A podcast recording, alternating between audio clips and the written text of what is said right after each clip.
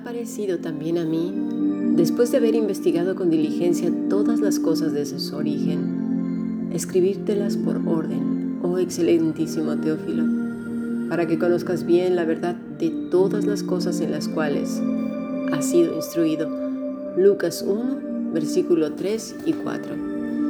Si deseas profundizar en tus estudios bíblicos, puedes escribir un correo electrónico a fundacionbiblica.gmail.com o más que maravilloso yahoo.es. Bueno, investigar con diligencia. Fíjate, aun cuando eres culpable de algún delito, tu abogado, el fiscal, los implicados y el juez, por supuesto, pide una investigación profunda. De hecho, Muchas veces se le llama diligencia. Veamos en nuestro idioma castellano qué es diligencia, porque tiene muchas connotaciones que son bastante importantes de ver, ya que en este momento es el tema que nos ocupa. Por ejemplo, uno es cuidado y actividad en ejecutar algo, prontitud, agilidad, prisa. De hecho, estas dos eh, eh, palabras o distinciones de esta palabra, perdón, las utiliza la escritura. En este caso, Lucas está utilizando la primera, cuidado y actividad en ejecutar algo. Las demás en nuestro idioma, por ejemplo, sería trámite de un asunto administrativo y constancia escrita de haberlo efectuado. Otra es coche grande, dividido en dos o tres departamentos, arrastrado por caballerías y destinado al transporte de viajeros. En el coloquial es negocio, dependencia, solicitud. En derecho, actuación de un órgano judicial para la ordenación de los procesos. ¿Verdad? O sea, son muchas cosas. Y como yo decía ahora en el principio de la definición de esta palabra, en griego se usa acribos, que quiere decir perfectamente, exactamente, la más rigurosa. Esto es lo que estaba haciendo Lucas a la hora de ordenar todas las cosas, investigarlas. Fue muy cuidadoso. Estuvo hablando mucho tiempo con testigos, testigos presenciales que estuvieron con nuestro Señor Jesucristo, además de que tuvo a Pablo al lado de él. Pero más allá de eso, Preguntémonos una cosa. ¿Cómo podemos discernir entre lo correcto y lo incorrecto si no hemos investigado diligentemente? ¿Cómo? ¿Cómo, cómo podemos decir, ahí sí, en esta iglesia dicen la verdad? Oye, y le preguntas, ¿has estudiado las escrituras? ¿Las tienes interiorizadas? ¿Las lees cada día? Ah, no. ¿Y entonces? ¿Cómo vas a saber? ¿Cómo? ¿De dónde? ¿De dónde vas a partir? Si necesitamos bañar nuestra mente diario, diario de la escritura. ¿Por qué? Porque nuestra mente está adaptada, acondicionada, ajustada a un mundo podrido, en donde todas las ideas que tenemos están contaminadas por el príncipe de las tinieblas. ¿Cómo vamos a discernir? ¿A partir de qué? ¿De nuestras conjeturas? ¿De la simpatía de esa persona que está ahí o de las personas que están ahí? Porque además, todas estas gentes que están abriendo iglesias, por así decirlo, eh, desde el, siglo pasado y, más atrás, porque esto comenzó desde que nació la iglesia, ¿eh? con sus mentes reprobadas y retorcidas, tienen una personalidad que intimida a los demás, manipula, se da cuenta que utilizando ciertas maneras de hablar, de conducirse, la gente le obedece. Y entonces um, empieza a utilizar las escrituras de tal manera que vayan siempre a su favor o al favor del grupo, es decir, para que el grupo se mantenga robusto, grande, haya mucha gente y siempre haya mucho dinero. ¿Qué cosas, no?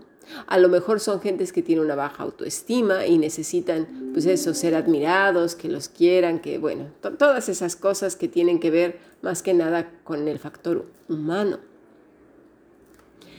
Vamos a ver que la voz de Satanás resuena siempre por todas partes, incluso por los lugares menos esperados, porque al final de cuentas no susurró al oído de Eva fuera del huerto del Edén, ¿eh? No, sino dentro.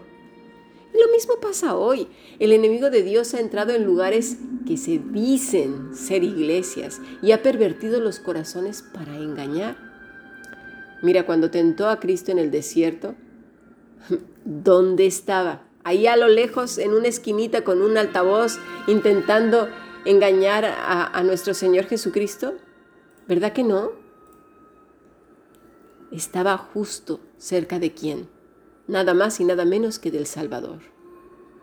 Ahí estaba.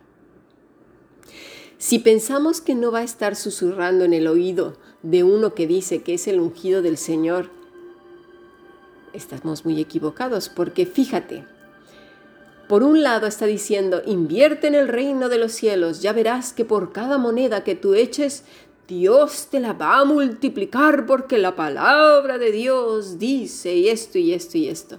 ¿Sabes a quién me recuerda? A Johannes Tetzel. ¿Sabes quién es este hombre? Era un monje mandado por León X. Querían hacer una catedral ahí preciosa en Roma. ¿Y sabes qué vendía? Indulgencias plenarias. Iba con un cofre vendiendo esas indulgencias y ¿sabes qué le decía a la gente?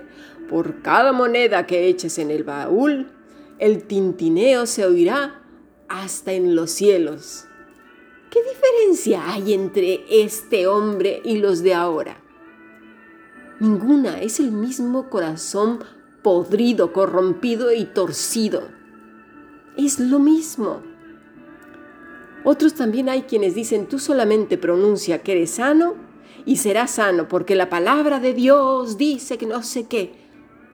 Y entonces, ¿qué diferencia hay en aquellas pronunciaciones mágicas de los tiempos de los egipcios, babilonios y religiones brujiles en las que solo lo veías en tu mente y atraías los espíritus para que trabajaran a tu favor?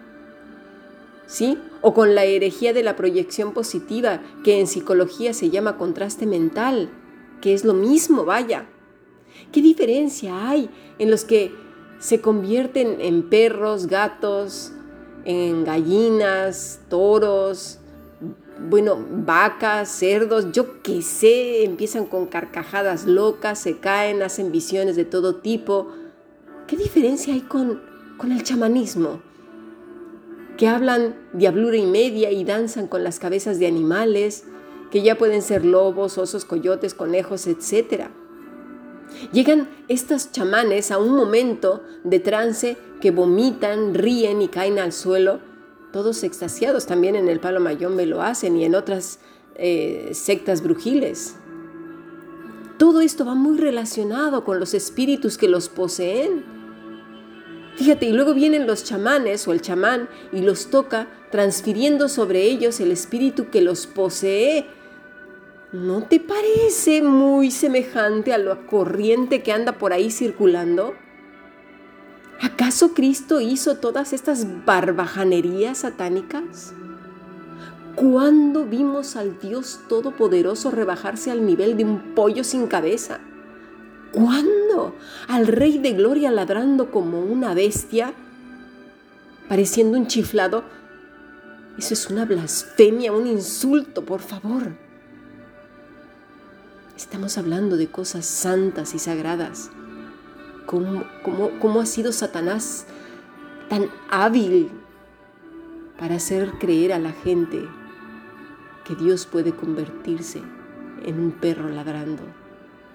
Qué blasfemia tan grande. Pasemos al siguiente podcast.